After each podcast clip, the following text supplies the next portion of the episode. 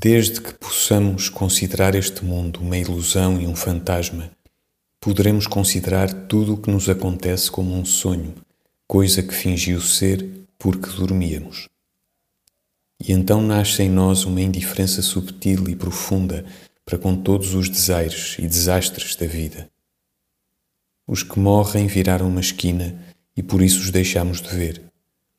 Os que sofrem passam perante nós se sentimos como um pesadelo, se pensamos como um devaneio ingrato.